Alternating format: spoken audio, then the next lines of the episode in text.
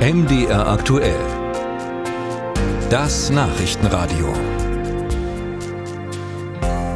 Die Schule ist nach der schwierigen Corona-Zeit weitgehend zur Normalität zurückgekehrt. Die Schulgebäude sind jedenfalls wieder offen und die Lehrer stehen auch wieder vor der Klasse und verzweifeln nicht an den Online-Portalen. Gleichwohl haben viele Schüler noch immer Lernrückstände und deswegen gibt es ein spezielles Bundesprogramm, das die nötige Nachhilfe finanzieren soll. In Thüringen allerdings bleibt der größte Teil dieser Mittel ungenutzt. Warum das so ist, schildert Jan Breuer. Claudia Koch ist Landeselternsprecherin im Freistaat Thüringen. Sie besucht Schulen, sie spricht mit Pädagogen, mit Eltern und stellt dabei immer wieder fest, unter den Schülern sind die Folgen der Corona-Pandemie längst nicht überwunden.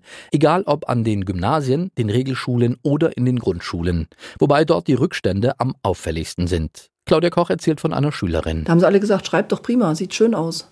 wenn jemand dem Kind beim Schreiben zugeschaut hat, hat man festgestellt, dass das Kind die Buchstaben komplett falsch malt also der Auf, Aufbau nicht funktioniert hat. Das Kind hat sich halt das Bild angeguckt und hat das so nachgezeichnet, wie das ging, aber eine flüssige Handschrift entsteht daraus nicht. Für diesen und andere Fälle haben Bund und Länder ein Corona-Aufholprogramm gestartet. In Thüringen hieß das Stärken, Unterstützen, Abholen und war 53 Millionen Euro schwer. Die Finanzierung teilten sich Bund und Land hälftig. In der Praxis ist der Großteil der Gelder in Thüringen ungenutzt liegen geblieben. Ausgegeben wurden etwa 14 Millionen Euro. 39 Millionen Euro wandern zurück in den Bundes- bzw. den Landeshaushalt, sind nicht mehr verfügbar. Davon überrascht ist Franziska Baum nicht. Ganz im Gegenteil. Die bildungspolitische Sprecherin der FDP-Gruppe im Thüringer Landtag hat das genau so kommen sehen. Die Förderrichtlinie war viel zu detailliert und kompliziert in der Umsetzung. Und das Argument der Landesregierung an der Stelle zu sagen, äh, wir wollten ganz besonders die Schulen treffen, die es am Ende notwendig haben, hat sich in der Diskussion herausgestellt. Sie haben am Ende die Schulen getroffen, die besonders guten organisatorischen Hintergrund haben, um diese ähm, Fördermittel zu beantragen und den Bürokratiewust darum zu bearbeiten. Für die Oppositionspolitikerin ist das Scheitern des Programms ein Ausdruck der Personalnot in den Schulen. Es habe dort einfach niemand mehr Zeit, Zusatzangebote zu organisieren und sich durch Anträge zu kämpfen.